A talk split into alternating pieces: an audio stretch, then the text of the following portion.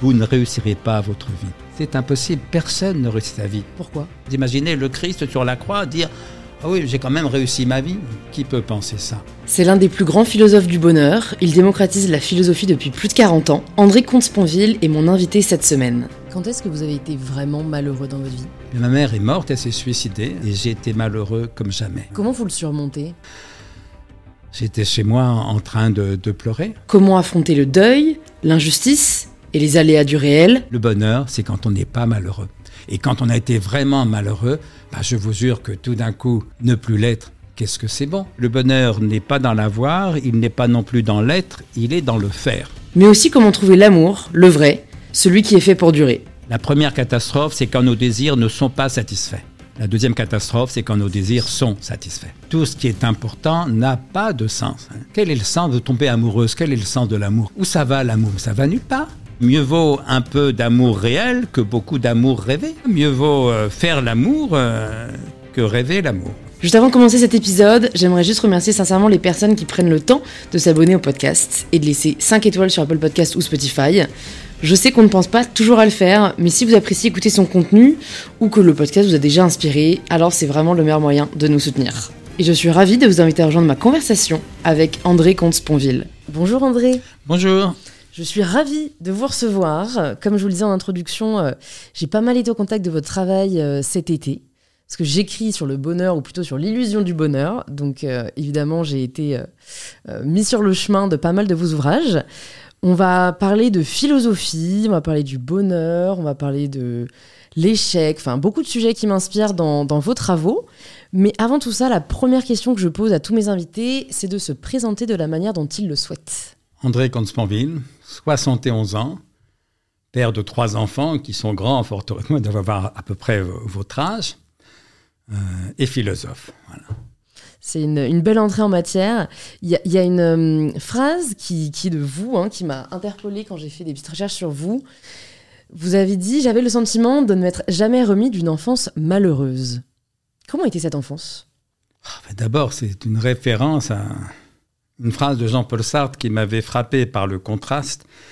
Quand Merleau-Ponty est mort, Merleau-Ponty est un grand philosophe du XXe siècle, mais ami très proche de Sartre, avec qui d'ailleurs il s'était brouillé, mais comme souvent, Sartre se réconcilie avec ses amis une fois qu'ils sont morts.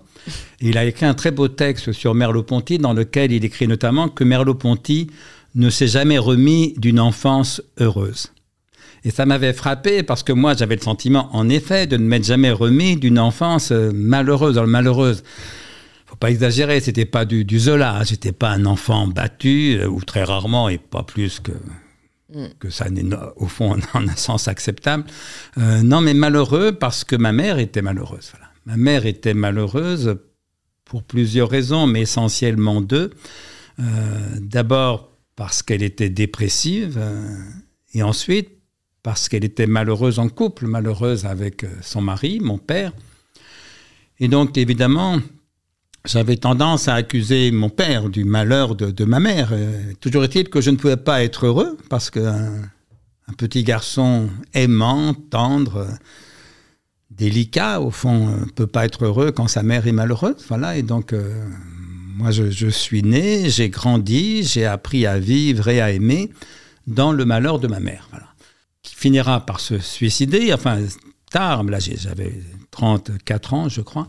Mais enfin, elle avait fait deux tentatives de suicide dans notre enfant. Tu dis notre parce que j'ai un frère et une sœur. Euh, et donc, toute mon enfance euh, a, a, été hantée par l'angoisse que ma mère ne se suicide ou ne se re-suicide. Bref, ne réussisse son suicide. Ce qui me donnait, outre la tristesse de son malheur, un poids un peu accablant de responsabilité, mmh. parce qu'avec l'espèce de de narcissisme de l'enfant, j'avais le sentiment que ma mère ne pourrait pas me survivre et, et que si moi je mourrais, ça, elle pourrait, ça serait la fin. Euh, et donc voilà, il y avait toutes ces angoisses euh, sur fond de, de tristesse. C'est ce mélange de tristesse et d'angoisse qui, au fond, a sans doute joué un grand rôle dans mon tempérament, puisque je dis souvent que je suis de tempérament à la fois mélancolique et, anxieux. Alors en, vérité, je supporte mieux la mélancolie. Euh, et je pense qu'une partie de mes réactions foncières, euh, peut-être y compris en tant que philosophe, consiste à jouer la mélancolie contre l'angoisse. C'est-à-dire, j'aime mieux avoir un deuil derrière moi à supporter, à accepter, qu'un deuil possible devant moi à, craindre. Voilà.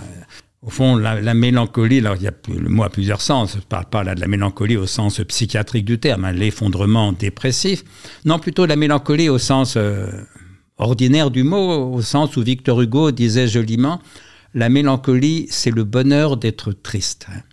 Et je préfère de très loin ce bonheur d'être triste au, malheur d'être angoissé. Voilà, je porte il y a un, un peu de tristesse, je supporte mal l'angoisse. Mais cela dit, ce que je supporte encore mieux, c'est la joie, hein, c'est le bonheur. Je suis pas non plus, je suis de tempérament triste et, anxieux, mais ou mélancolique et anxieux, mais justement, c'est parce que j'étais de tempérament mélancolique et anxieux que j'ai besoin de beaucoup philosopher pour apprendre à aimer la vie, pour penser ce que pouvait être le bonheur et pour être en effet assez heureux souvent. Quand tout va à peu près bien, euh, voilà, j'aime la vie, je suis un homme heureux, j'aurais pu le dire aussi dans, dans ma présentation, tout dépend de ce qu'on entend par bonheur, mais on, y reviendra.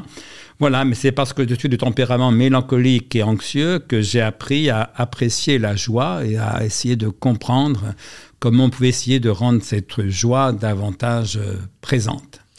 Comment vous parvenez à vous départir de ce sentiment de responsabilité de rendre votre mère heureuse? C'est très compliqué quand on est enfant de réaliser que ça ne dépend pas de nous. Et je trouve encore plus quand on réalise au final la fatalité entre guillemets de la dépression, qui est que c'est pas une question de volonté quoi. C'est pas parce que vous, euh, par tous les moyens que vous avez pu mettre en œuvre, essayez de rendre votre mère heureuse, que finalement elle allait mieux. Parce que c'était au-delà de ça. C'est dur à appréhender ça quand on est enfant. Oui, mais d'ailleurs ce que je crois maintenant, mais alors à l'époque, euh, c'est évidemment différent on ne peut faire le bonheur de personne. le jour où les parents auront compris qu'ils ne peuvent pas faire le bonheur de leurs enfants, a fortiori le jour où les enfants comprennent qu'ils ne peuvent pas faire le bonheur de leurs parents, le jour où les hommes comprendront qu'ils ne peuvent pas faire le bonheur de leurs compagnes, ou les femmes comprendront qu'elles ne peuvent pas faire le bonheur de leurs compagnons, bah, tout ira un peu mieux euh, déjà. Personne ne peut faire le bonheur de personne. On peut, dans le meilleur des cas, faire le sien. Et encore, qu'est-ce que ça veut dire? Parce que le bonheur, c'est pas un état dans lequel on pourrait s'installer en attendant que ça se passe. Moi, je dis souvent, alors on dit toujours, le bonheur n'est pas dans l'avoir. C'est une évidence pour tout le monde, mais il n'est pas non plus dans l'être. Contrairement à ce qu'on dit souvent dans, les livres de, psychologie ou de développement personnel. Moi, ce que je dis, c'est que le bonheur n'est pas dans l'avoir, il n'est pas non plus dans l'être, il est dans le faire dit, le seul bonheur, c'est le bonheur d'agir, le bonheur en acte. Et quand vous agissez, bah, vous pouvez éventuellement, ça peut éventuellement faire votre bonheur, mais ça peut jamais sur la durée faire le bonheur de, de quiconque d'autre. Voilà, donc ça, j'ai fini par, par l'accepter, que je ne pourrais jamais faire le bonheur de ma mère. Et puis après, j'ai vu, j'ai mieux compris quand j'étais adolescent qu'une partie de son malheur relevait de la pathologie mhm. et pas seulement de la prétendue méchanceté de mon père, qui lui-même d'ailleurs était moins méchant que, que malheureux. Vous savez, il y a des mhm. pathologies de couple. Et d'ailleurs, mon père, après que ma mère l'eut quitté, euh, s'est mis en couple avec une autre femme, qui est donc devenue ma belle-mère, Monique, qui est morte maintenant, mais qui était une femme merveilleuse. Et j'ai vu mon père que je prenais pour le pire des maris avec ma mère devenir avec sa nouvelle épouse le plus merveilleux des maris. Et ça m'en a appris beaucoup, en tout cas ça m'a donné beaucoup à réfléchir sur l'amour, sur le couple et, sur le bonheur. Voilà, et donc oui, il y avait dans le malheur de ma mère une part de, pathologie, alors de, dépression, mais au départ aussi d'hystérie, hein, très souvent. C'est une vraie maladie pour vous, l'hystérie? Parce que ça me fait automatiquement penser euh, à euh, la dérive, on va dire, masculiniste euh, mm. de, voilà, de tous ces hommes qui accusaient euh, ou, reprochaient aux femmes d'être hystériques, vraiment maladie proprement féminine, qu'on a prouvé par la suite n'être que le fruit de l'imaginaire de Freud. Non, non, sauf qu'il y a beaucoup d'hommes hystériques. Et mes amis psychiatres me disent qu'il y en a de plus en plus. Et je serais pas étonné qu'il y ait de moins en moins de femmes hystériques et de plus en plus d'hommes hystériques. En tout cas, le fait qu'il y ait de plus en plus d'hommes hystériques, c'est incontestable, euh, me semble-t-il. En tout cas, c'est ce que disent les psychiatres, et j'en suis d'accord avec eux. C'est quoi l'hystérie? C'est vivre pour l'apparence. c'est mimer des sentiments qu'on ne ressent pas vraiment. Ça existe chez les hommes, ça existe chez les femmes, c'est faire du cinéma. Et ma mère, c'était ça. Ma mère, toute dépressive qu'elle fut, avait des moments de gaieté, évidemment de bonheur, au moins apparent, sauf que quand elle était heureuse ou quand elle faisait semblant de l'être, ben justement, ça sonnait faux.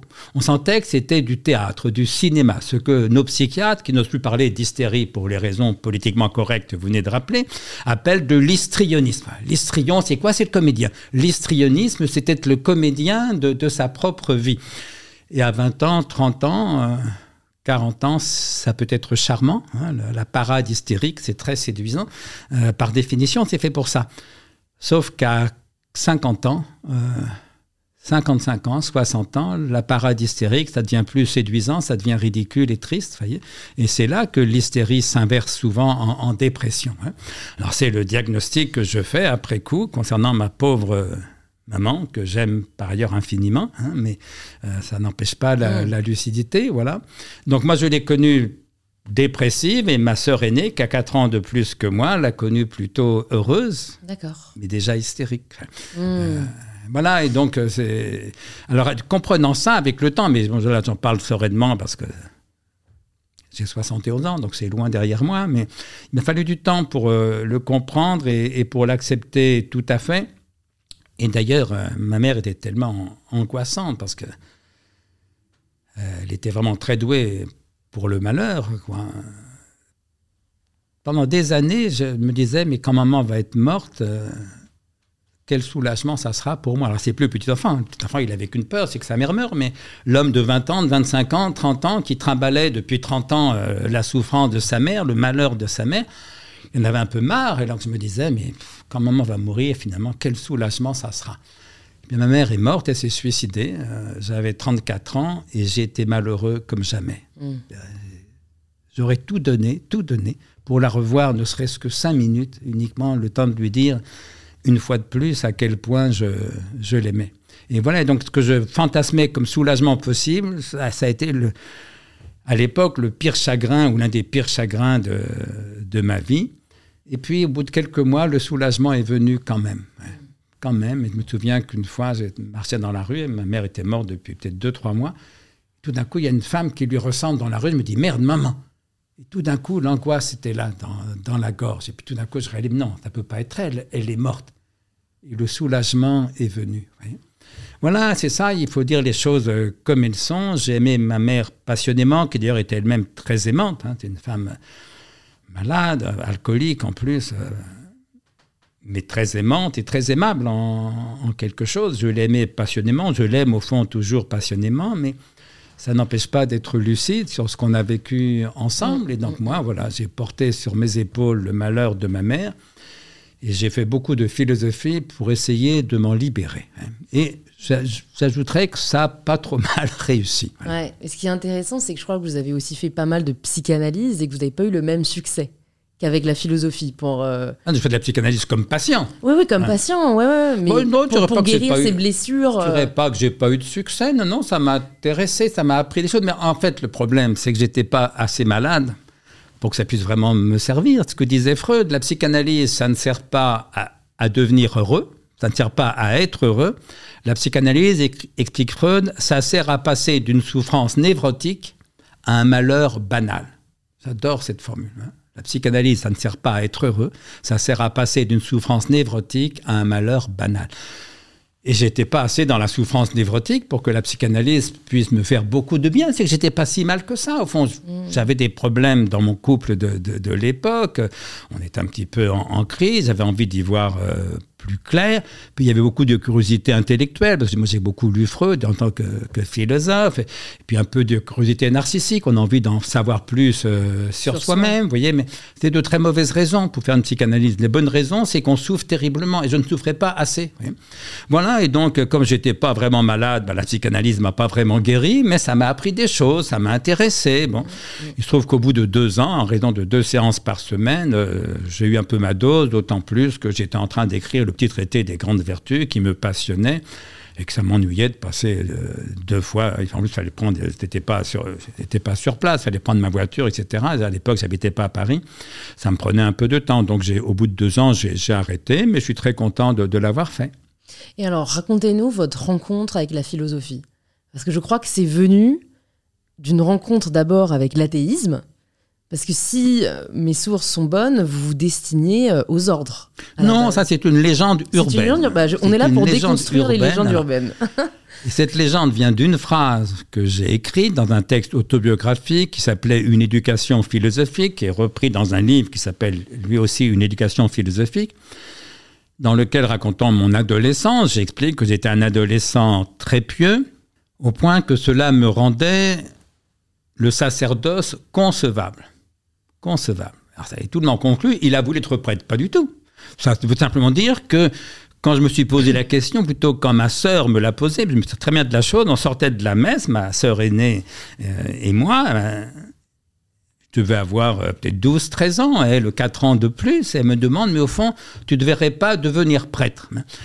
quand je dis que le sacerdoce me paraissait concevable, c'est que la question m'a pas paru absurde elle m'a même paru tout à fait pertinente. Mais un, un, jeune garçon qui a une foi fervente, pourquoi se poserait-il pas la question? Sauf que je lui ai répondu non. Et donc, je n'ai jamais voulu être prêt. La question me paraissait concevable, pertinente.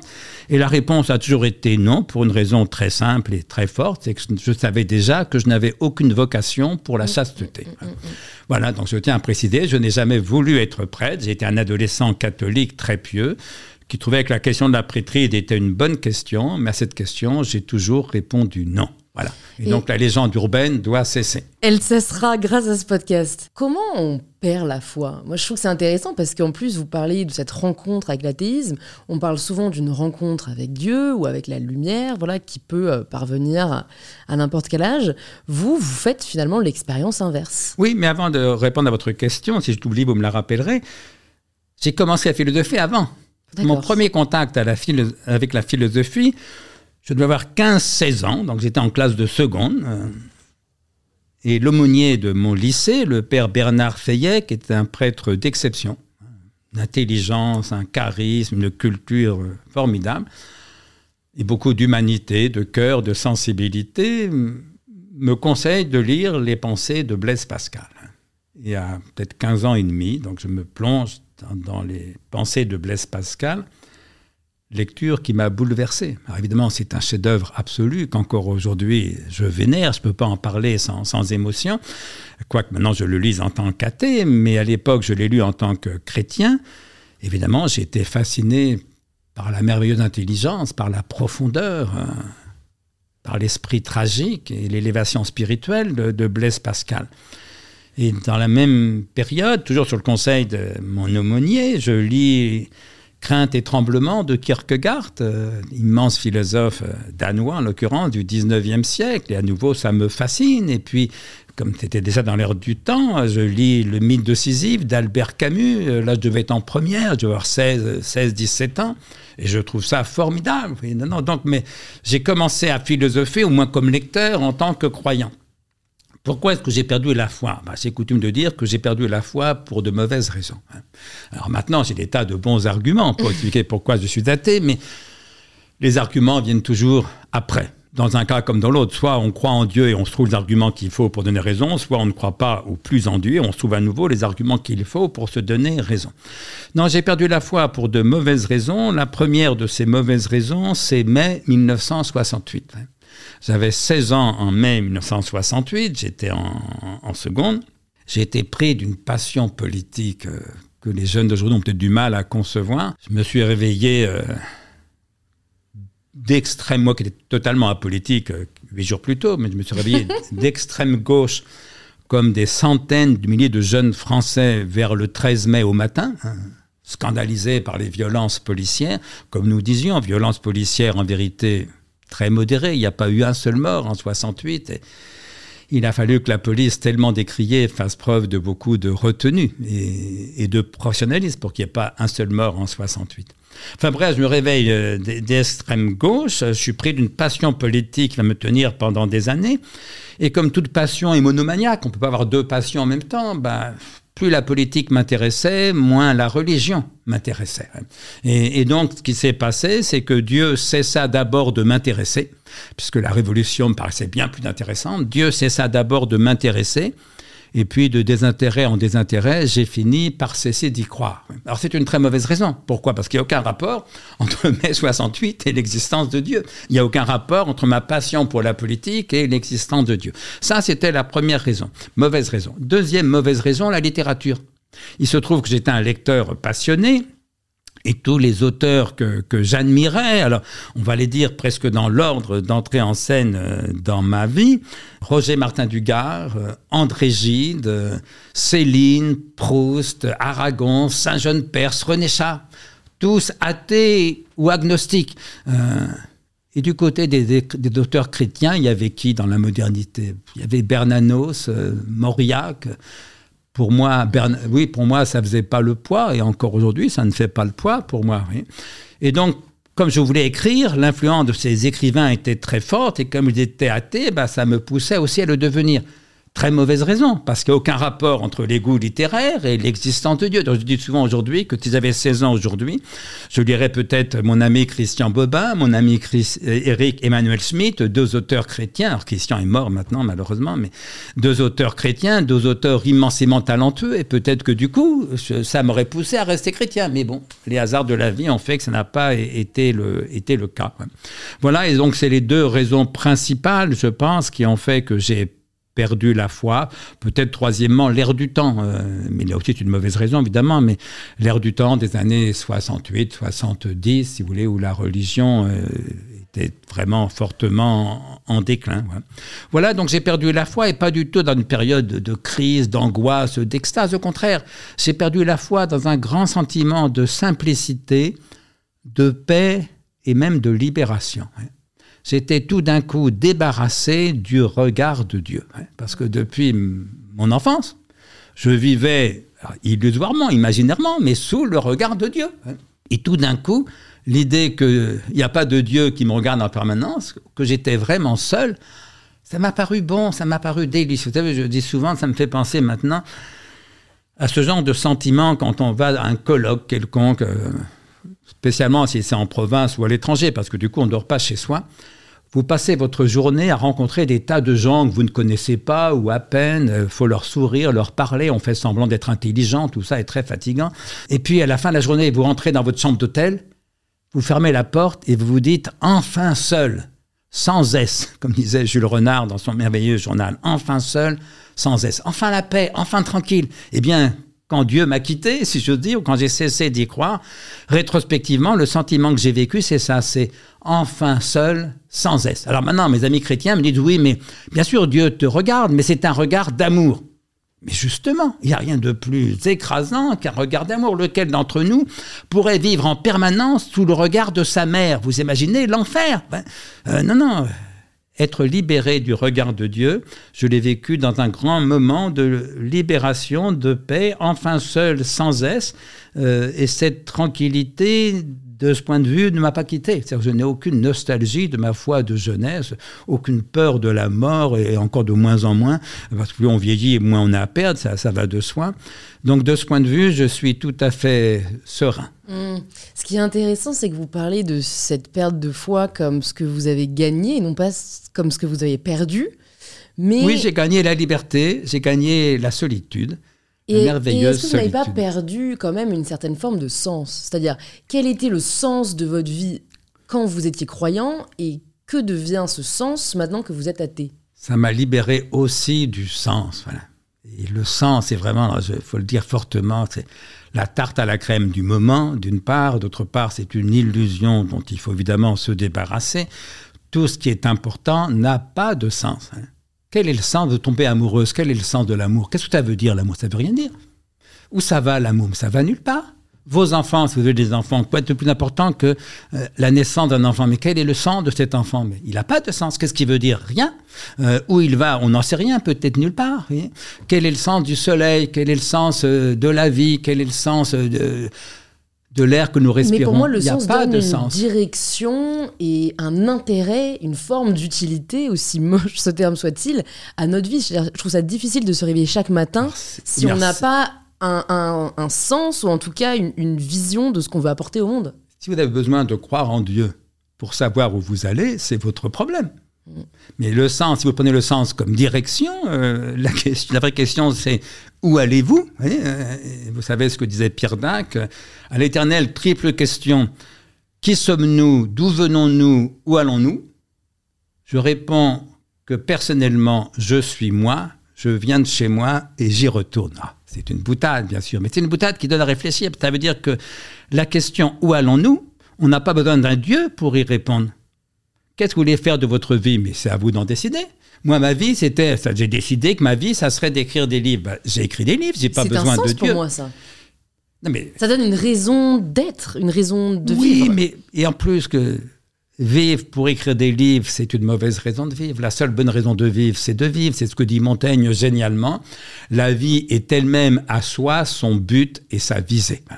Le seul but de la vie, c'est de vivre. On n'a pas besoin d'un Dieu pour ça. Et tant qu'on a besoin d'un autre sens, que ce soit Dieu ou faire des livres, on est à côté de la plaque. Donc c'est vrai que moi, mon but, ça a été d'écrire des livres, parce que j'étais le contraire d'un sage, voyez, parce que si j'écris pas, tout d'un coup, j'ai le sentiment de, de, la vanité de tout. Mais j'ai tort, parce que si j'étais un peu plus sage que je ne le suis, si j'étais aussi sage que Montaigne, par exemple, je dirais que vivre, c'est merveilleux, et qu'on n'a pas besoin d'un sens pour ça. Hein. Autrement dit, vous savez ce que disait le docteur euh, Le Riche?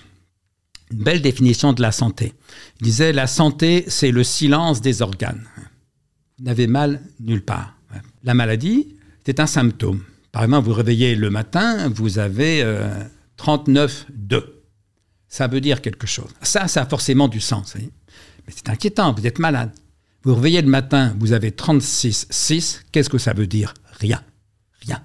La santé, c'est le silence des organes. Moi, je dis souvent, la sagesse, c'est le silence de l'esprit.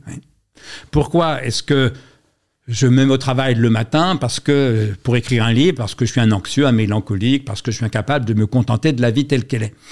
Ça, c'est ma part de pathologie, c'est ma part de faiblesse, de, fragilité. Ma part de sagesse, c'est quand le fait d'être vivant suffit à me réjouir. Ça arrive aussi, euh, fort, heureusement, vous voyez. Et ce sont ça les, meilleurs moments de, la vie. Euh, voilà, les meilleurs moments de la vie, au fond, c'est quand on est séparé de cette question du but, de cette question du sens ce que Montaigne exprime génialement dans son journal de voyage. Il, allait à, cheval à, Rome, en l'occurrence, avec un petit groupe d'amis. Et ses amis s'étonnaient qu'il change si souvent de direction. Hein. Il revenait sur ses pas, etc. Parce qu'il fallait aller à Rome. Le but, c'était Rome. Mais Montaigne, il s'en fout de Rome. Il répond génialement à ses amis Je ne vais qu'où je suis. Ça, c'est proprement génial. Je ne vais qu'où je suis. Le seul but, c'est là où tu es, le pas que tu accomplis au moment où tu l'accomplis. Tu vas à Rome tu peux très bien mourir avant d'aller à Rome, et puis c'est pas très important d'aller à Rome. Ce qui est important, c'est de profiter du pas que tu accomplis au moment où tu l'accomplis. Je ne vais qu'où je suis. On retrouve la même idée dans les traditions orientales, dans le taoïsme, dans le bouddhisme, euh, y compris peut-être spécialement le bouddhisme Chan ou Zen. Par exemple, cette question euh, qu'un disciple pose euh, un maître du, bouddhisme Chan, c'est le bouddhisme chinois, quel est le sens de la doctrine? Le maître répond le cyprès au fond de la cour. Le cyprès au fond de la cour, ça veut rien dire. Ben justement, il n'y a rien à dire. Rien à dire, c'est pour ça que le Bouddha est le grand silencieux. Et tous les sages, au fond, virtuellement, sont de grands silencieux. Tant qu'on cherche un sens, tant qu'on croit, croit l'avoir trouvé, ou quand on le cherche, on est à côté de la plaque. Alors, ce qui m'interroge, euh, je, pense parler pour voilà peut-être beaucoup de gens qui nous écoutent et qui ont cette peur de rater leur vie ou de passer à côté de leur vie.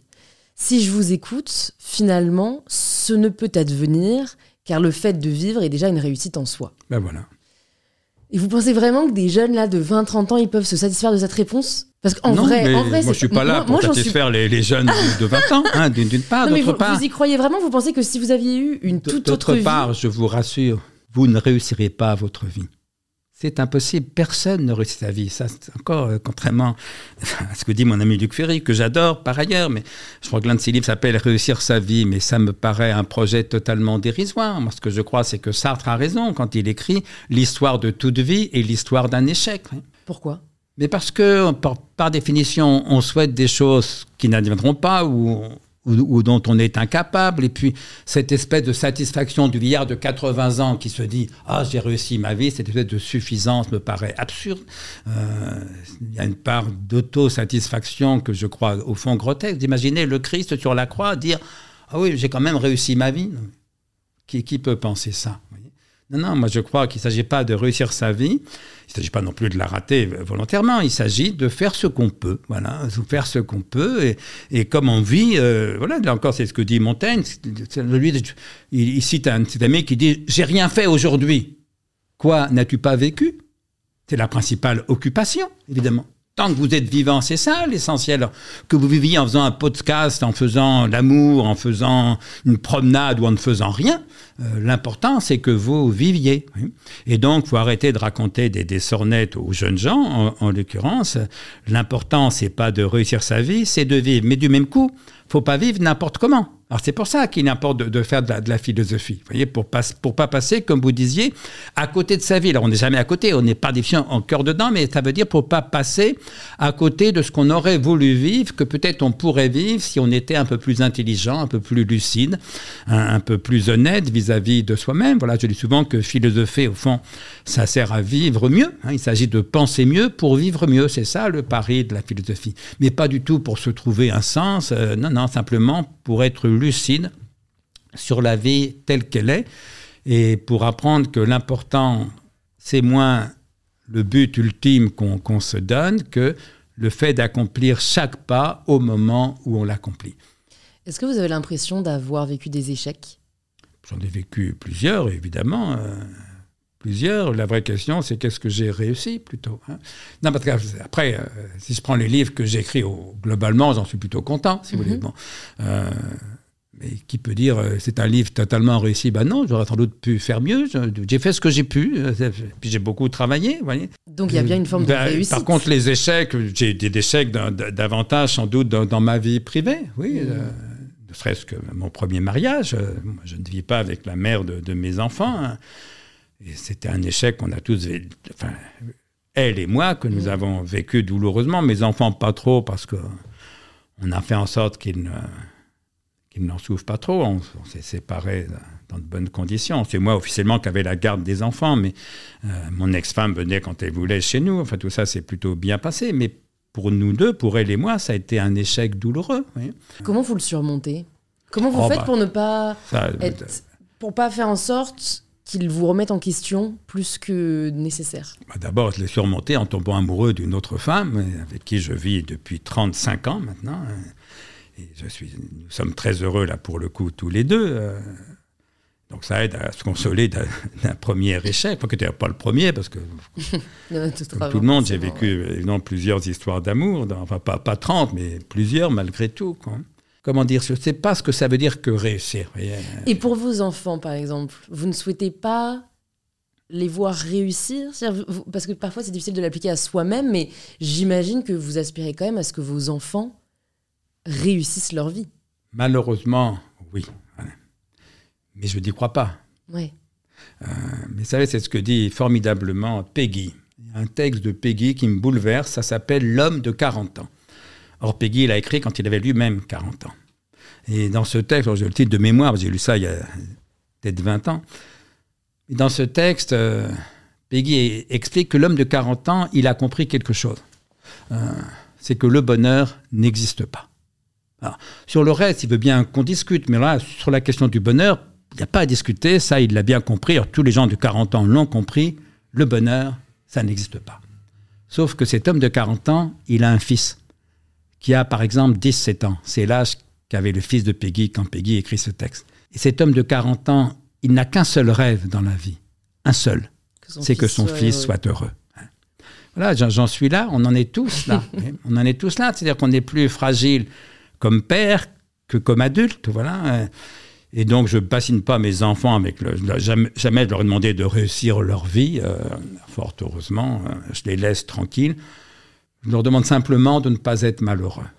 Et pour l'instant, il me semble que c'est le cas, donc ça va, je touche du bois. Hein, parce qu'il y a une chose que je ne supporte pas, justement, comme, enfin, comme tout le monde, mais c'est le malheur des, des ouais. gens que j'aime. Mmh. Il y a une phrase de Camus que j'avais notée, ça me fait penser à ça. Les hommes meurent et ils ne sont pas heureux. Et donc, bah, moi, tout simplement, quand je lis ça, je me dis, mais comment faire pour y remédier? Doit-on l'accepter ou doit-on... Remédier à la mort, le combat est sans espoir. C'est plutôt au deuxième pendant. Alors comment Et les hommes ne euh, sont comme- pas heureux. Voilà, Comment les hommes ne sont heureux pas heureux. Alors après, tout dépend de la définition du bonheur. Alors, C'est là où il m'a fallu du temps pour comprendre ça. Parce qu'empiriquement, subjectivement, j'avais tendance à donner évidemment raison à Camus. Vous savez, c'est ce que je, je raconte dans mon petit livre Le bonheur désespérément, qui ne vient pas de Camus pour le coup, mais d'André Malraux. Enfin, c'est quand même deux personnages importants de, de- de ma jeunesse. Un jour, Malraux, athée, comme vous le savez, ou libre penseur, euh, rencontre un prêtre catholique, âgé. Et ce qui fascine Malraux dans la personne de ce vieux prêtre catholique, c'est l'expérience qu'il lui prête à, légitimement de confesseur.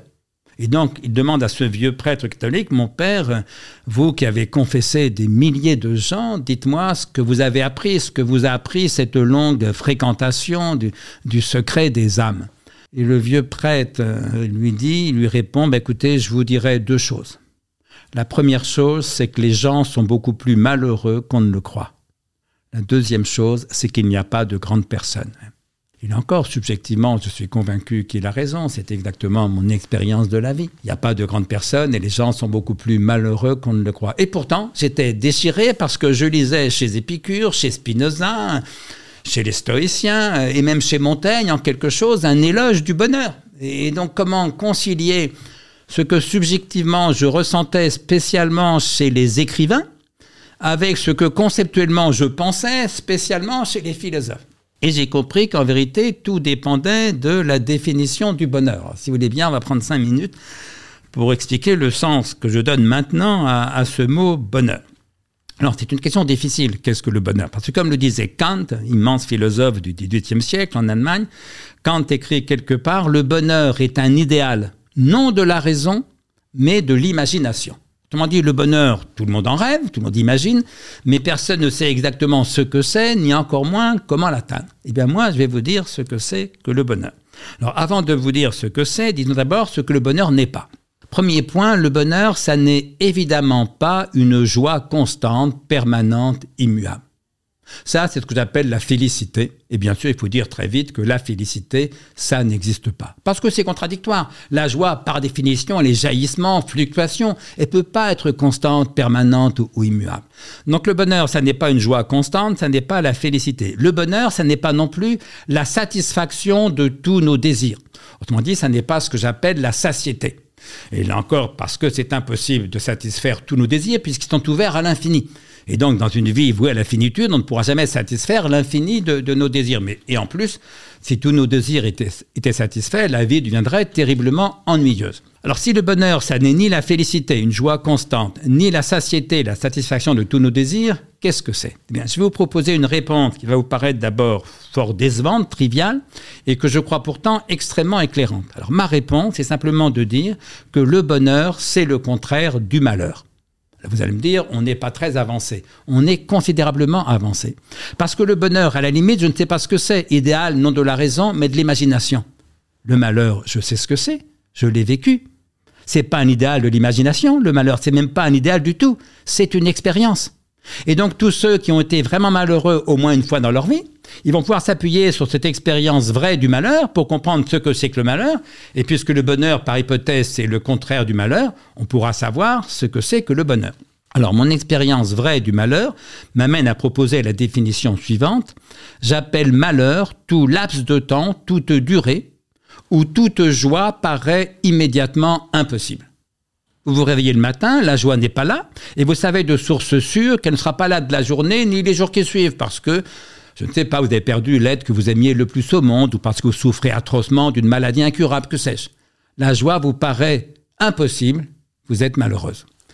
Le bonheur, disais-je, c'est le contraire du malheur. Bah, si le malheur, c'est tout laps de temps où la joie paraît immédiatement impossible, j'appelle bonheur tout laps de temps, toute durée, où la joie paraît immédiatement possible. Pas toujours réel, attention, ne rêvons pas, ça c'est la félicité, ça n'existe pas, mais immédiatement et continuellement possible. Par exemple, vous vous, réveillez le matin. La joie est là ou elle n'y est pas. Pour moi, pour tout vous dire, le matin, est rarement. J'ai des réveils plutôt difficiles. Mais vous savez que la joie peut venir dans la journée, qu'elle viendra sans doute dans la journée, et puis qu'elle repartira, et puis qu'elle reviendra. Eh bien, c'est long moment, parce que là, ça peut durer des mois ou des années, où la joie vous paraît continuellement possible, c'est ce que j'appelle le bonheur. Si bien que maintenant, quand les gens me disent que le bonheur, ça n'existe pas, j'ai envie de me, de me dire deux choses. Un, en voilà encore un qui confond le bonheur et la félicité, ou le bonheur et la satiété. Alors ça, il a raison, ça n'existe pas, mais c'est une question de définition du bonheur. Deux, en voilà encore un qui n'a jamais été vraiment, vraiment malheureux, ne serait-ce qu'une fois dans sa vie. Parce que ceux qui ont été vraiment malheureux au moins une fois dans leur vie, ils savent au moins par différence que le bonheur aussi existe. Le bonheur, c'est quand on n'est pas malheureux. Et quand on a été vraiment malheureux, bah, je vous jure que tout d'un coup, enfin tout d'un coup ou progressivement, ne plus l'être, qu'est-ce que c'est bon? Alors bien sûr, c'est pas la félicité, c'est pas la satiété, c'est pas un bonheur absolu, c'est du relatif. Oui, c'est du relatif, mais encore, là encore, qu'est-ce que c'est bon? Quand est-ce que vous avez été vraiment malheureux dans votre vie? Il y a eu le suicide de ma mère, mais avant ça, il y a eu la mort de ma petite fille, hein, notre premier enfant, euh, Claire, Claire Lou, euh, est morte à six semaines d'une ménagite euh, foudroyante. Hein. Le 6 mai 1981, donc cinq jours, quatre jours, avant l'élection de François Mitterrand à la présidentielle. Vous me direz quel rapport Aucun rapport, sauf que j'attendais, ça faisait dix ans que je me battais en tant que militant pour cette victoire de la gauche. Et donc je m'attendais à être comme mes amis, heureux comme jamais. Euh, et bien sûr, le 10 mai, j'étais pas à la place de la Bastille pour célébrer la victoire. J'étais chez moi en train de, pleurer. Voilà. Euh, voilà. Et puis après, j'ai eu d'autres euh, souffrances et d'autres soucis, y compris d'autres soucis de santé pour d'autres de mes enfants. J'ai pas été gâté de ce point de vue. Et donc voilà, quand mes enfants vont bien, quand je n'ai pas d'angoisse euh, effrayante, qu'est-ce que c'est bon de n'être pas malheureux? Si bien que plutôt que de rêver du bonheur et donc constater qu'on ne l'est pas, vous savez, cette formidable remarque de Flaubert dans une lettre je ne sais plus laquelle, je ne sais plus lequel de ses amis, Flaubert écrit Ce redoutable petit mot, bonheur, qui fit couler tant de larmes parce que les gens se, disent Je suis pas heureux. Est-ce que je suis heureux? Ils répondent Non, bah, ils font en là.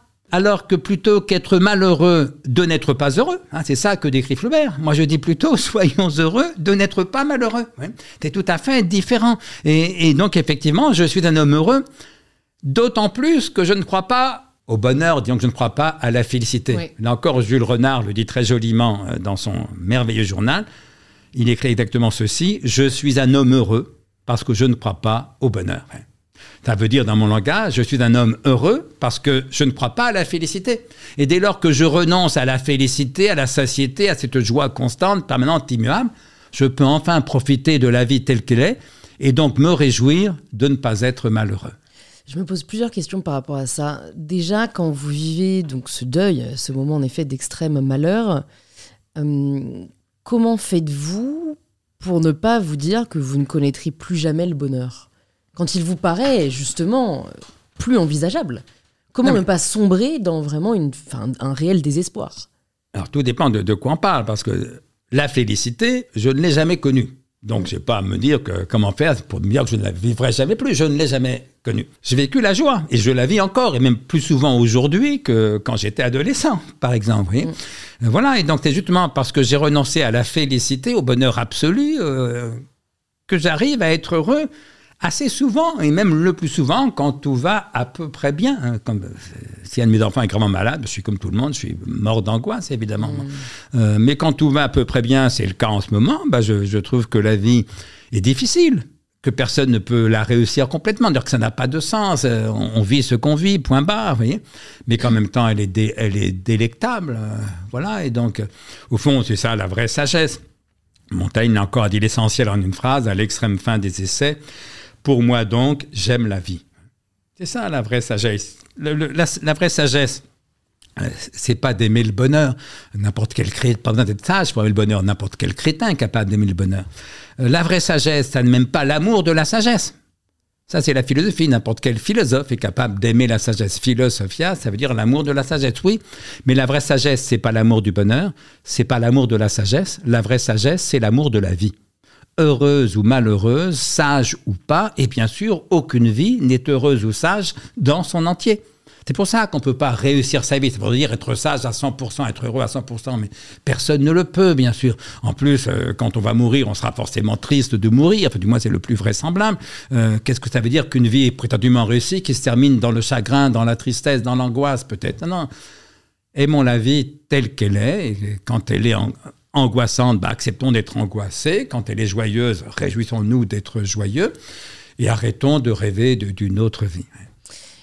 Par rapport à ce que vous disiez, notamment cette citation de Flaubert, est-ce que finalement le secret, enfin le secret s'il y en a mais en tout cas l'un des ingrédients pour être heureux, ce n'est pas de relâcher complètement nos attentes. Est-ce que ce n'est pas aujourd'hui ce qui nous empêche d'être plus souvent heureux? Oui, mais surtout relâcher nos attentes qui portent sur ce qui ne dépend pas de nous. C'est-à-dire espérer un peu moins. Et donc craindre un peu moins. Comme dit Spinoza, il n'y a pas d'espoir sans crainte, ni de crainte sans, espoir. donc si vous espérez réussir votre vie, vous avez peur de la rater. Mm. C'est désagréable. Moi, je supporte très mal la peur. Là. Donc, hein. donc vous n'espérez euh, pas, vous n'espérez plus. Malheureusement, si, puisqu'il n'y a pas d'espoir sans crainte, ni de crainte sans espoir. Dès que j'ai peur, j'espère. Forcément, encore, si un de mes enfants est gravement malade, j'espère, mm. comme tout le monde, qu'il va guérir, évidemment. Hein, ça va de soi. Non, il ne s'agit pas de s'interdire d'espérer. Il s'agit d'augmenter en soi la part de volonté et la part d'amour. C'est ça la, vraie question. Parce que tant que je désire ce qui ne dépend pas de moi, bah, c'est ce qu'on appelle un espoir. Et comme il n'y a pas d'espoir sans crainte, euh, la vérité c'est que je suis mort de trouille. Quelle différence y a-t-il entre l'espoir et la volonté? La différence, c'est que l'espoir, c'est un désir qui porte sur ce qui ne dépend pas de moi, comme disaient les stoïciens, par différence avec la volonté, qui est un désir qui porte sur ce qui dépend de moi. Et vous comprenez bien qu'il y a beaucoup plus de plaisir, de bonheur possible, à désirer ce qui dépend de moi, donc à le faire. Parce que vouloir, c'est agir, ou ce n'est pas vouloir. Hein, si vous dites je veux et que vous n'agissez pas, vous dites n'importe quoi. Je, je l'illustre d'un exemple, je vous mets au défi de vouloir tendre le bras sans tendre le bras. Essayez pour moi. Impossible. Mm. On dit, le seul de nous deux qui veuille tendre le bras, c'est moi, qu'est-ce que je suis le seul à le faire. Donc vouloir, c'est agir ou ce n'est pas vouloir. Et donc il y a beaucoup plus de bonheur dans le fait de désirer ce qui dépend de moi, donc de le vouloir et donc de le faire, auquel cas mon désir est comblé. Je fais ce que je désire, je désire ce que je fais. Plutôt que dans le fait de désirer ce qui ne dépend pas de moi, donc de l'espérer, et donc d'avoir peur, puisqu'il n'y a pas d'espoir sans crainte, ni de crainte sans espoir. Donc il y a plus de bonheur du côté de la volonté, de l'action, que du côté de l'espoir et de la crainte. Quelle différence maintenant y a-t-il entre l'espoir et l'amour? Dans les deux cas, il y a désir, mais ce n'est pas le même désir. Mais la différence n'est pas non plus la même. La différence, c'est que l'espoir, c'est un désir qui porte sur ce qui n'est pas par différence avec l'amour, qui est un désir qui porte sur ce qui est. Et bien sûr, il y a beaucoup plus de bonheur. Autrement dit, on espère que l'irréel, on n'aime que le réel. Et bien sûr, il y a beaucoup plus de bonheur dans le fait d'aimer, de désirer ce qui est, donc d'aimer, que dans le fait de désirer ce qui n'est pas, donc d'espérer, et donc à nouveau d'avoir peur, puisqu'il n'y a pas d'espoir sans crainte, ni de crainte sans espoir. Donc il ne s'agit pas de s'interdire d'espérer, ça c'est un rêve impossible, puisqu'il mm. n'y a pas de crainte sans espoir et qu'on est plein de crainte. Non, il ne s'agit pas de s'interdire d'espérer, il s'agit d'espérer un peu moins, et surtout de vouloir, d'agir et d'aimer un peu plus. C'est une vraie question que je me pose de si c'est souhaitable. Euh, pour reprendre cette théorie de Kant selon laquelle le bonheur relèverait du domaine de l'imagination euh, et non de la raison, je l'interprète personnellement euh, au sens littéral du terme et au fait finalement que le réel est finalement condamné à nous décevoir et que on ne peut être qu'heureux dans l'idée, dans l'imaginaire. Et donc, je me demande, et je serais ravie de savoir ce que vous en pensez, est-ce que finalement, les infimes possibilités qu'offre l'imagination ne sont pas plus souhaitables que les barrières du réel. Mais non, si vous préférez rêver votre vie plutôt que la vivre, allez-y, mais sans moi. Hein. Moi, c'est le réel que, j'aime. Et j'aime mieux euh, vivre réellement ce que je vis que me raconter des histoires. Ça, ma, ma pauvre mère était comme ça. Hein. Elle s'inventait des histoires d'amour, elle rêvait au prince charmant euh, jusqu'à un âge fort avancé. Forcément, elle était atrocement malheureuse. Parce que... Parce que ça n'existe pas. Ben oui, il n'y a que, le réel qui peut nous satisfaire. Que ce n'est pas ce que nous vend aujourd'hui le divertissement oui, ben voilà, le divertissement vend euh, de l'imaginaire et donc euh, enfonce les gens dans, dans, le malheur. Non, non, moi, pour moi, la philosophie, c'est tout le contraire de ça non pas rêver sa vie, mais la vivre euh, en effet. Autrement dit, mieux vaut un peu d'amour réel que beaucoup d'amour rêvé. Mm. Voilà, mieux vaut faire l'amour que rêver l'amour. C'est ça que faire l'amour à tous les sens du mot, et y compris accepter la déception de l'amour, parce que vous avez raison, la vie est décevante. Bah oui, tant qu'on espère, euh, aucune vie réelle n'est à la hauteur de nos espérances, mais le, problème, et au fond, c'était de ça que ma mère est morte, c'est que si vous espérez ceci ou cela et que la vie ne correspond pas à vos espoirs, bah, vous risquez fort de reprocher à la vie d'être décevante précisément. Euh, sauf que pour moi, euh, quand la vie ne correspond pas aux espoirs qu'on s'en était fait, c'est-à-dire toujours, puisque la vie ne correspond jamais aux espoirs qu'on s'en est fait. D'abord parce que souvent les espoirs sont déçus, ça ne se réalise pas. Mais le pire, c'est que même lorsque les espoirs se réalisent, on est déçu quand même parce qu'on n'y trouve pas le bonheur qu'on en attendait. Voilà, moi j'espérais être un philosophe publié, éventuellement un succès. Je suis un philosophe, j'ai été publié, j'ai eu du succès, j'en ai encore.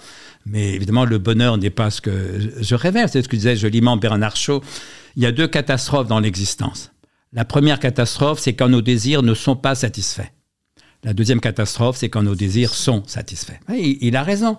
Donc, la vie ne correspond jamais aux espoirs quand on était fait. Mais l'erreur, quand la vie ne correspond pas aux espoirs quand on était fait, c'est d'en conclure que c'est la vie qui a tort. Mais qu'est-ce que ça peut vouloir dire que la vie a tort? La vie, elle fait ce qu'elle peut, simplement. Mon idée à l'inverse, c'est que lorsque la vie ne correspond pas aux espoirs quand on était fait, c'est pas la vie qui a tort, c'est nos espoirs qui, dès le départ, étaient vains, illusoires, mensongers.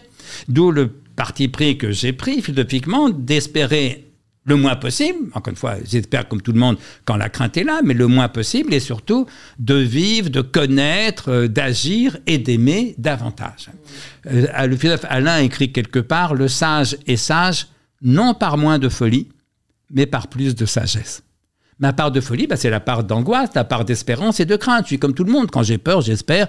Quand j'espère, j'ai peur. Mais la part de sagesse, c'est la part de connaissance, la part d'action, donc de volonté, la part d'amour. N'essayons pas de nous amputer notre part de folie, essayons d'augmenter notre part de sagesse. Je nuancerai euh, votre propos par rapport à cette euh, distinction entre vivre sa vie euh, ou rêver ou la rêver.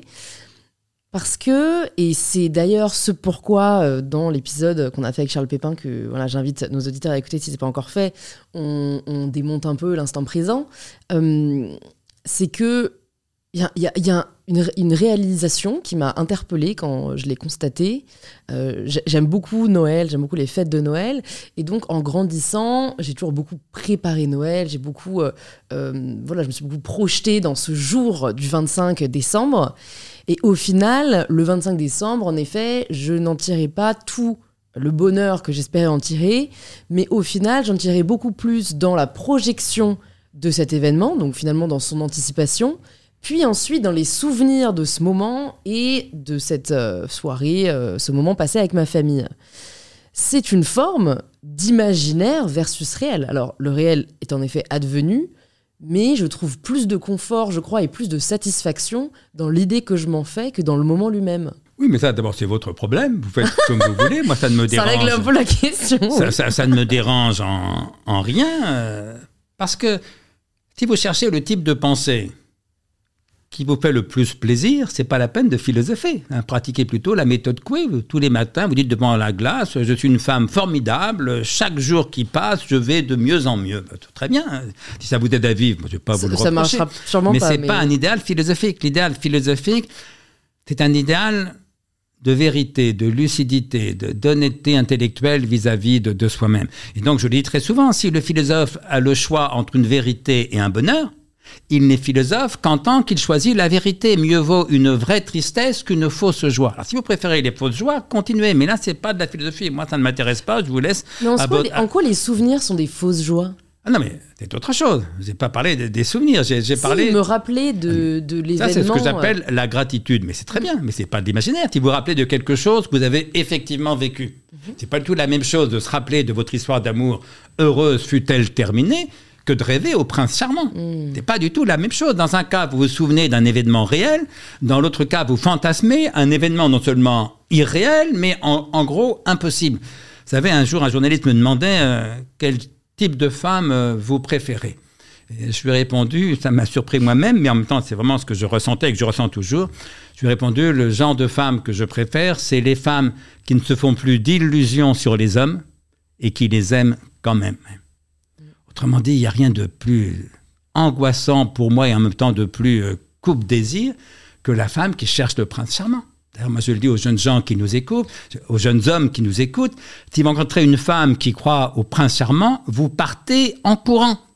Et je dis aux jeunes filles qui nous écoutent, si vous rencontrez un jeune garçon qui croit à la femme idéale, vous partez en courant, ça ne peut que mal se terminer. Si à l'inverse, vous rencontrez une jeune fille qui ne fait plus d'illusions sur les garçons, mais qui les aime quand même, si vous rencontrez un jeune homme qui ne croit plus à la femme idéale, mais qui aime quand même les femmes, alors là, ça devient vraiment intéressant.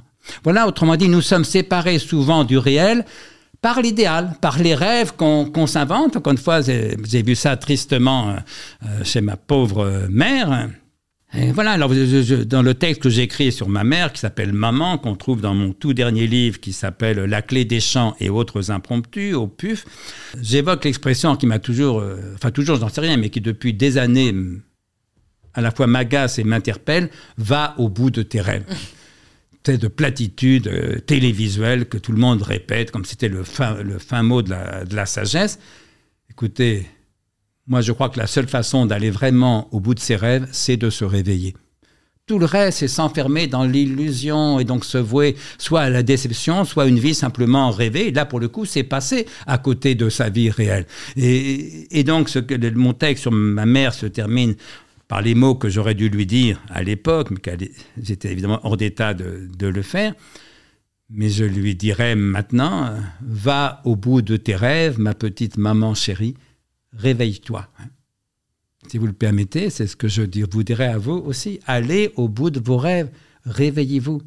Continuez pas à rêver, je ne sais pas si c'est le cas, on ne se connaît pas, mais à supposer, ne rêvez surtout pas au prince charmant, mais allez au bout de vos rêves, allez au bout des rencontres d'hommes que vous pouvez rencontrer, au bout du couple, au bout de, au bout de l'amour physique, sentimental, euh, tout ce que vous voulez.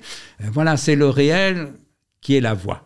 La seule voix, en tout cas la seule qui m'intéresse, c'est le réel. Mais je ne garantis pas qu'il rend forcément spontanément heureux. Mais voilà, mais mon hmm. pari philosophie, mais je crois que c'est essentiel à la philosophie, c'est qu'à tout prendre, la vérité m'intéresse plus que le bonheur. Hmm. Encore une fois, mieux vaut une vraie tristesse qu'une fausse joie. Vous savez, à ma deuxième année d'enseignement, donc j'étais prof à Landrecy, dans une toute petite ville du nord de la France, le jour de la rentrée, donc vers le 8 ou le 15 septembre, je ne sais plus, j'arrive au lycée pour reprendre mon enseignement.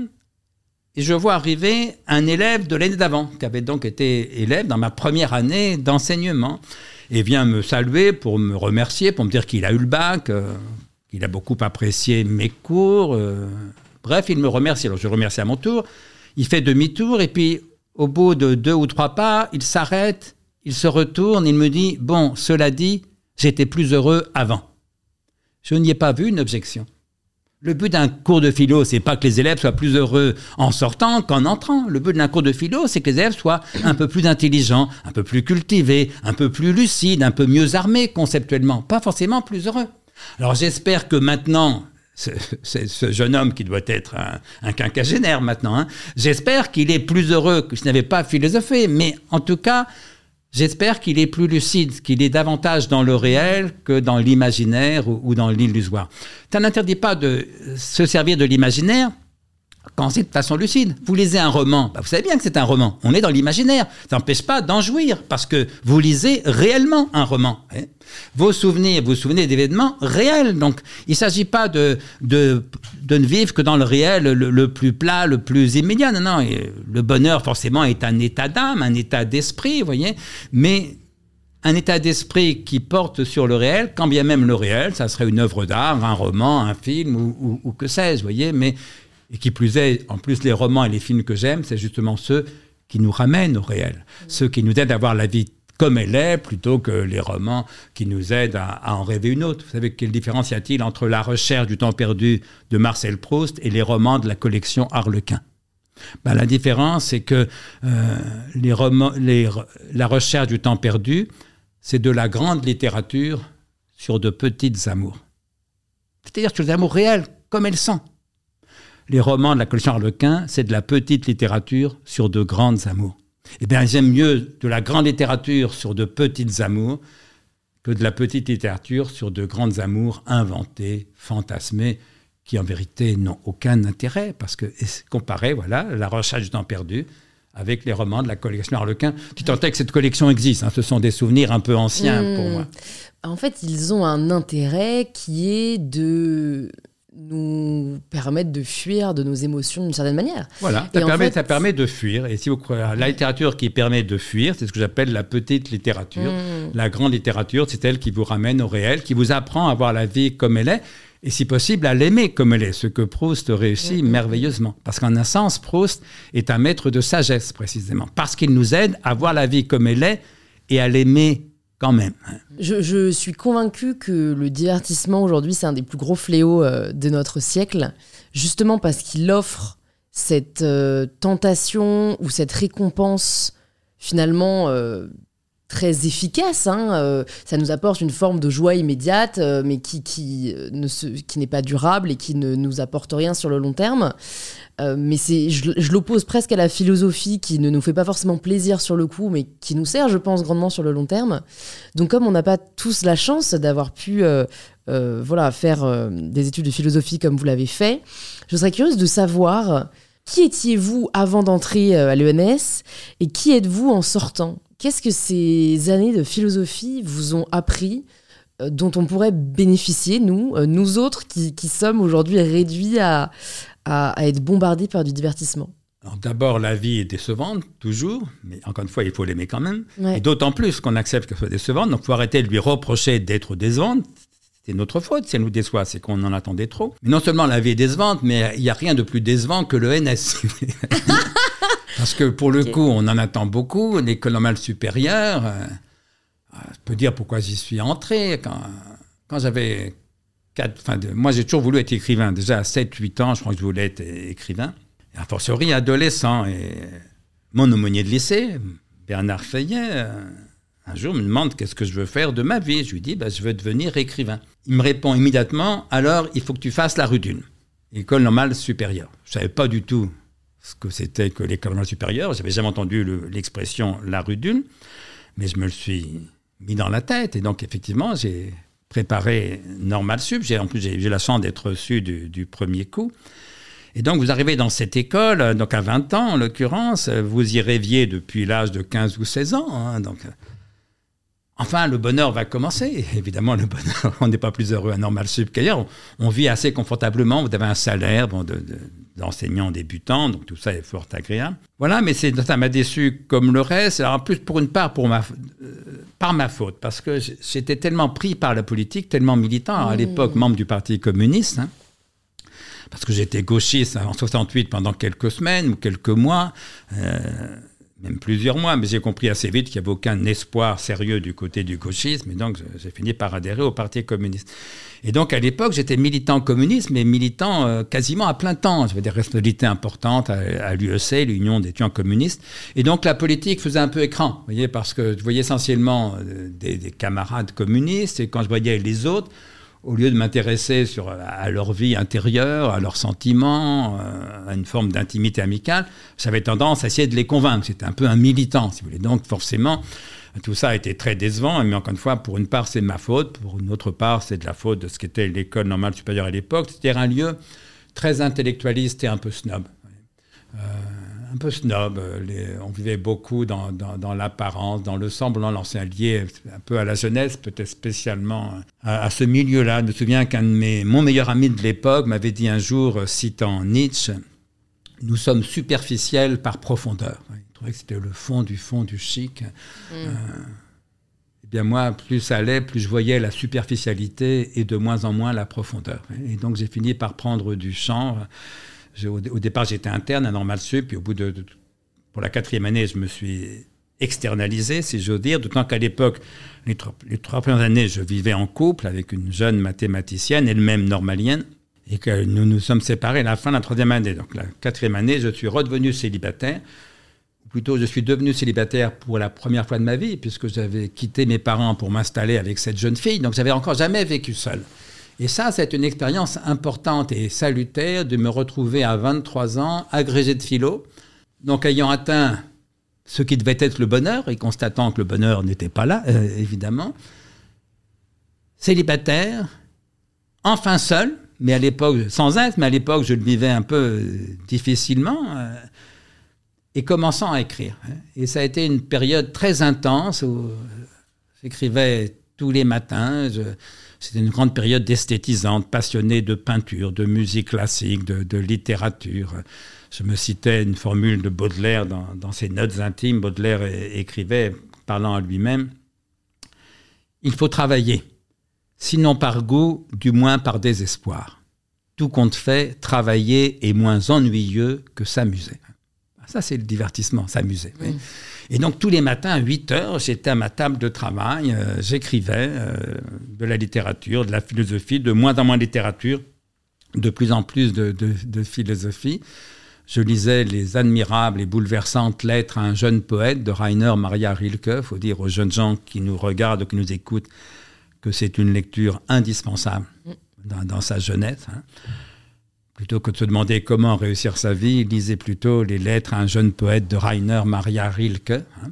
Voilà, et dans cette période très esthétisante de ma vie, et donc un peu elle aussi illusoire, il faudra aussi que je renonce à ces illusions sur l'art, mais au moins je sortais du parisianisme. Voilà, l'école normale supérieure, il y avait une part de ma faute, c'était la, place que prenait le militantisme politique dans ma vie. Il y avait une part qui était la faute de l'école ou, de l'époque, qui était un mélange de parisianisme et, de snobisme. Voilà, aujourd'hui, je ne suis plus militant. J'ai rien contre le, militantisme, hein, mais je n'ai pas, pas envie de militer en ce moment. J'ai assez donné, je trouve.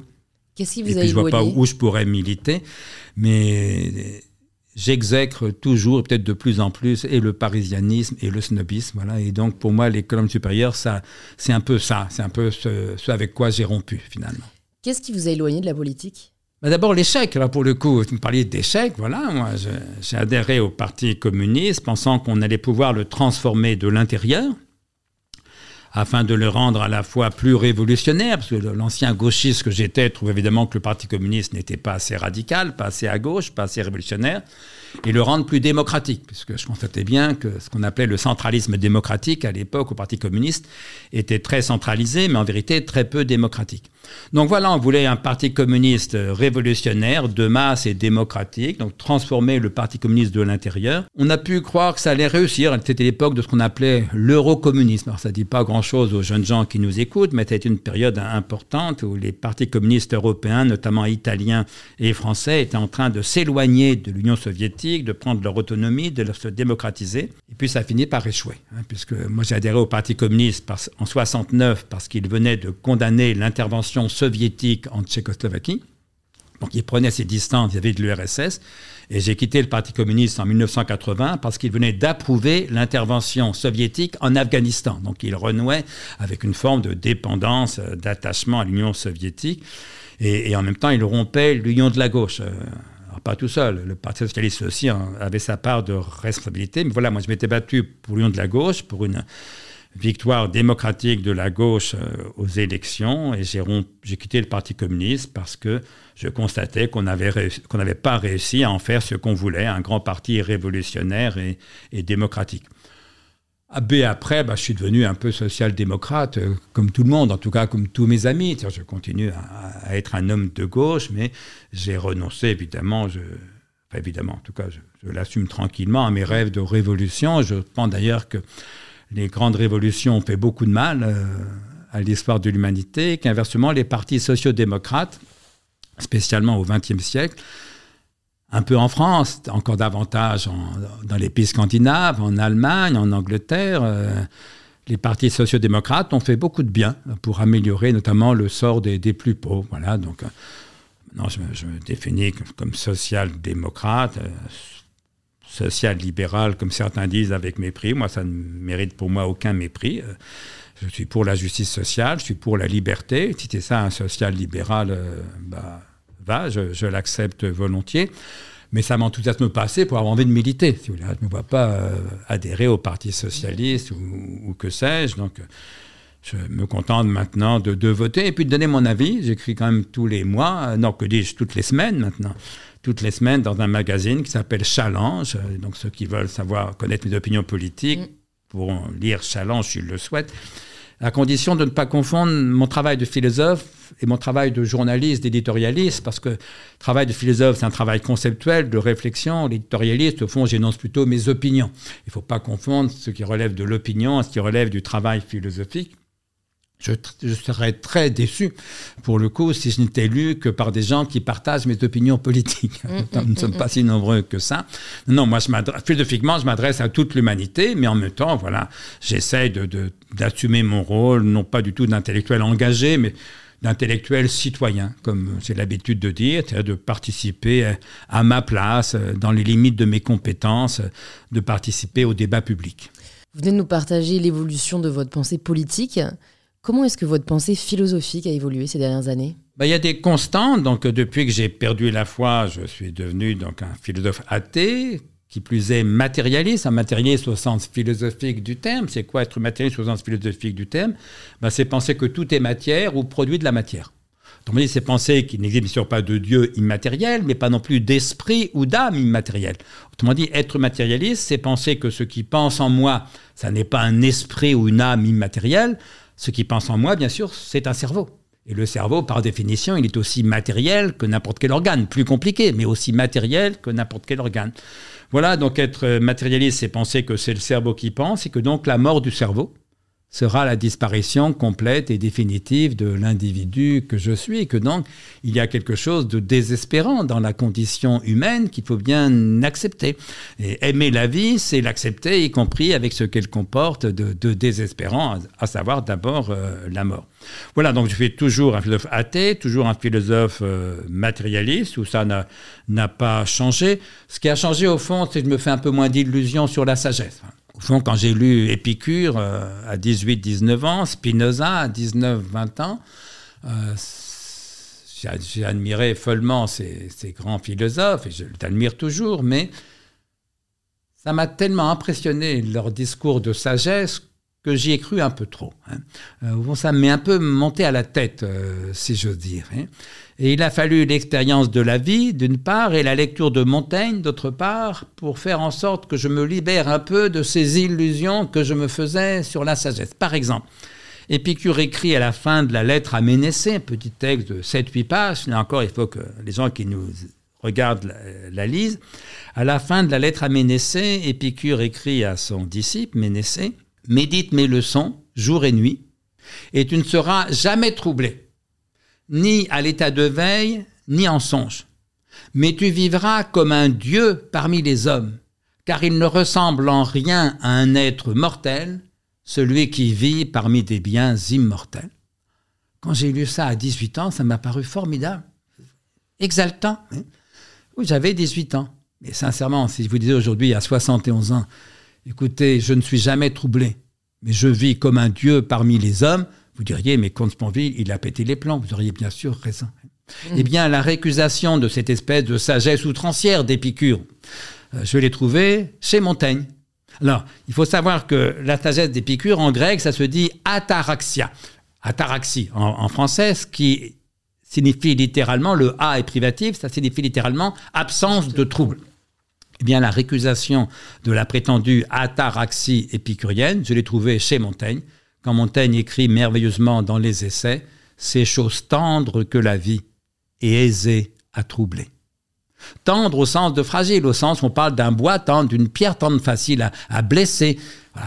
Autrement dit, il pourrait dire Montaigne à Épicure, mais Montaigne adorait Épicure. Il pourrait lui répondre rétrospectivement Ton ataraxie, mon cher Épicure, c'est charmant, c'est joli, ça fait rêver les jeunes gens. Mais enfin, c'est du pipeau. Parce que c'est chose tendre que la vie et aisée à troubler. Et donc la lecture de Montaigne m'a aidé à renoncer à n'être jamais troublé, et donc m'a aidé à accepter sereinement de n'être pas toujours serein. Et je pourrais dire la même chose de Spinoza à la fin de l'éthique euh, de Spinoza au XVIIe siècle. Donc là, pour le coup, Spinoza écrit à peu près la même chose. Le sage n'est jamais troublé, le sage ne cesse jamais d'être et vit dans un perpétuel contentement. Et là encore, Montaigne pourrait lui dire, mais mon cher Spinoza, tu te racontes des histoires, parce qu'écrit Montaigne dans les essais, alors il écrit ça à propos des stoïciens, mais ça vaut tout autant euh, prospectivement à propos de Spinoza. Montaigne écrit à propos des stoïciens, notamment à propos de Sénèque, tant sage qu'il voudra, Mais enfin, c'est un homme. Qu'est-il plus caduque et plus de néant? Autrement dit, ta prétendue sagesse qui ne cesse jamais d'être, c'est aussi caduque que tout le reste, parce que tout cesse d'être tôt ou tard. Autrement dit, ta sagesse, mon cher Spinoza, pourrait dire Montaigne, c'est du pipeau.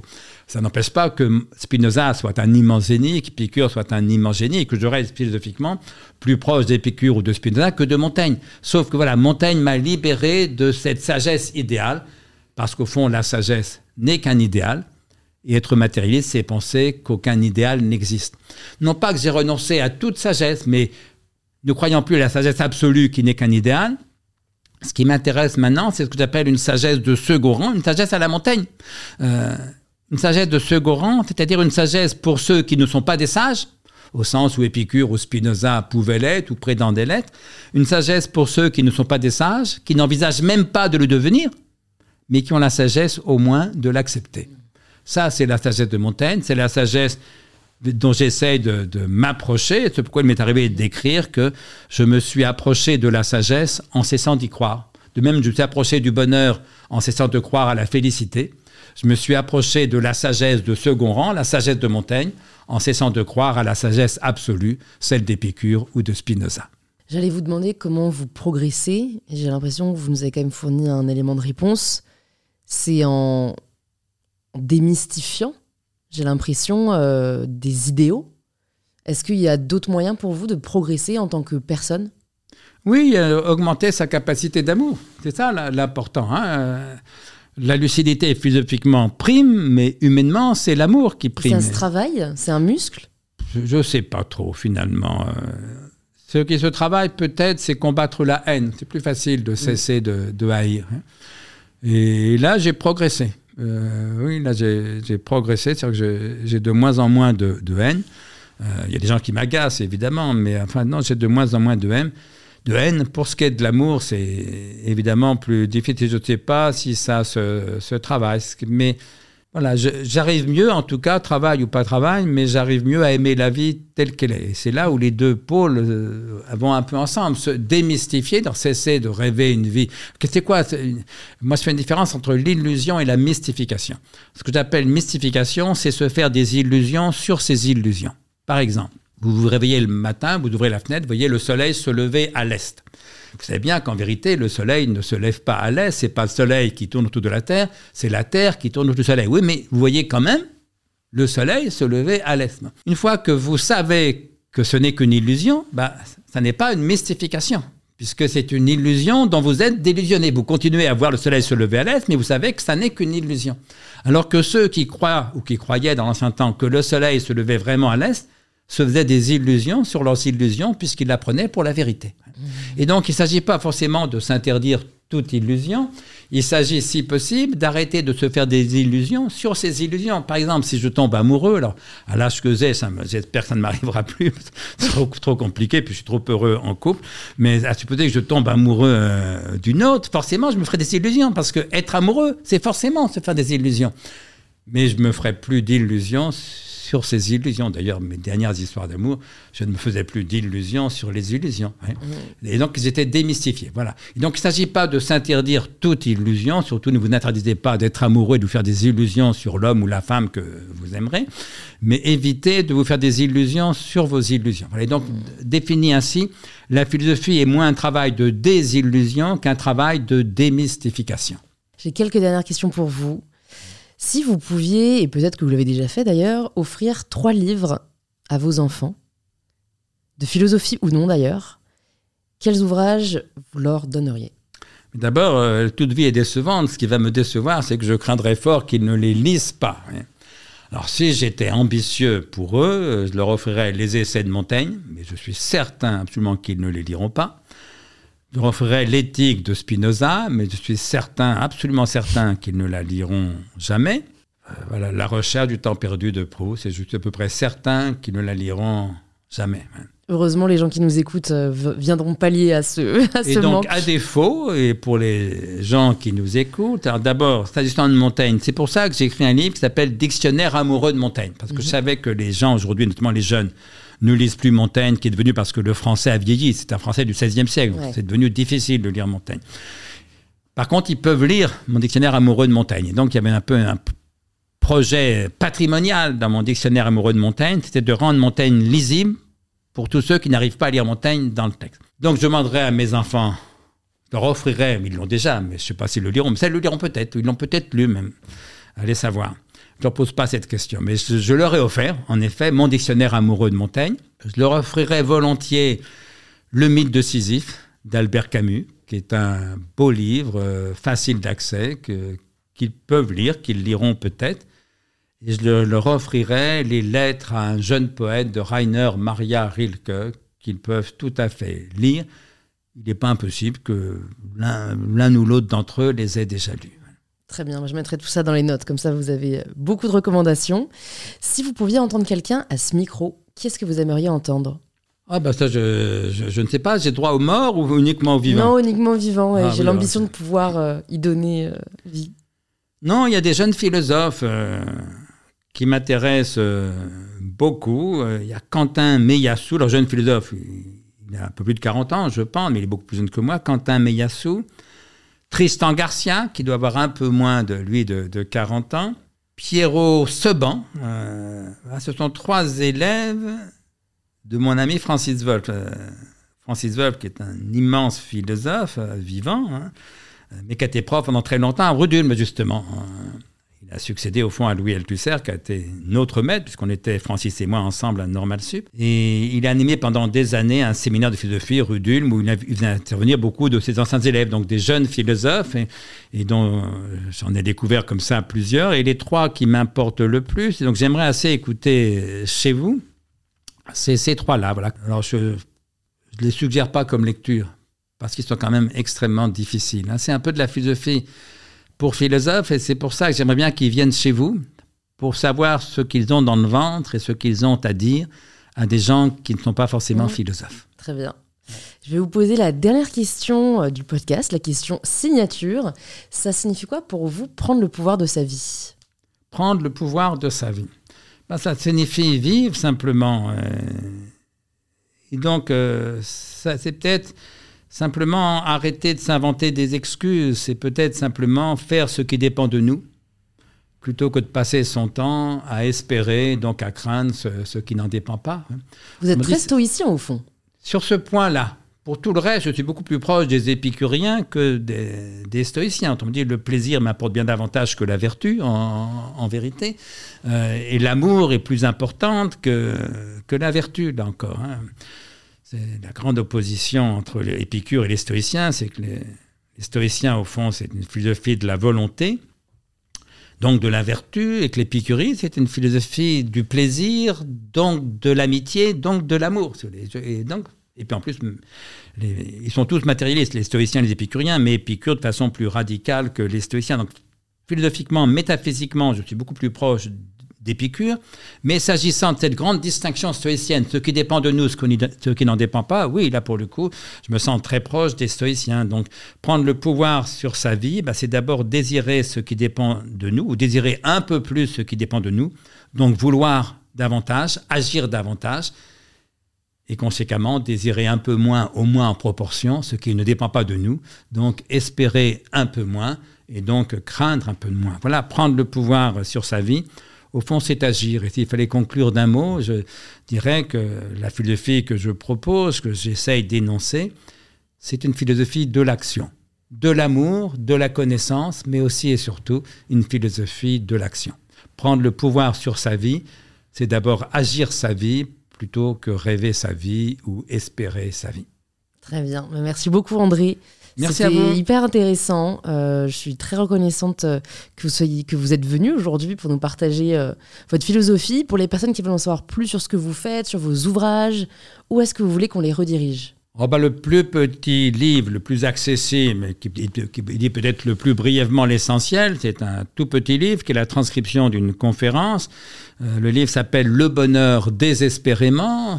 Ça a été réédité dans la petite collection de poche Librio. Ça coûte 2 euros, peut-être 3 euros. Je l'ai acheté cet été, donc en effet, et je vous le recommande. Il est, il est plein de notes. Euh, je l'ai griffonné Le bonheur désespérément. Et pour ceux qui en veulent plus, peut-être la meilleure synthèse que j'ai faite, mais là encore en prenant les livres les plus accessibles, C'est un livre d'entretien que j'ai fait avec François Livonnet, mais d'entretien fait intégralement par écrit, pas par email. Euh, qui s'appelle bah, C'est chose tendre que la vie. J'ai cité la formule de mmh. Montaigne, C'est chose tendre que la vie et aisée à troubler. Bah, j'ai fait un long livre d'entretien disponible en livre de poche qui s'appelle C'est chose tendre de la vie, dans lequel j'expose l'essentiel de ma philosophie, mais en retraçant à chaque fois le chemin biographique, intellectuel qui m'a amené à penser ce que je pense. Donc c'est à la fois une autobiographie intellectuelle et l'exposé le mmh. plus pédagogique possible de ma philosophie. C'est une parfaite prolongation de cet échange. Ben, merci beaucoup André, j'espère à bientôt. Merci à vous. Merci au vrai d'être arrivé au bout de cet épisode. J'espère que cette conversation vous a plu. Si c'est le cas, ça nous fait toujours plaisir de lire vos retours. Alors n'hésitez pas à nous taguer en story, inpowerpodcast et mybetterself. Et envoyer un petit message à André. Alors, il n'a pas vraiment de réseaux sociaux, donc je pense passer plutôt par sa maison d'édition. Si le podcast vous a plu, je pense que ça lui fera très plaisir. Et si vous cherchez quel épisode écouter ensuite, plus de 300 épisodes sont disponibles gratuitement sur InPower. Il suffit de vous abonner sur la plateforme que vous utilisez là, en ce moment même. Et si vous êtes super extra, de le faire découvrir à un proche à la recherche d'inspiration. Je vous dis donc à très vite pour un tout nouvel épisode d'InPower.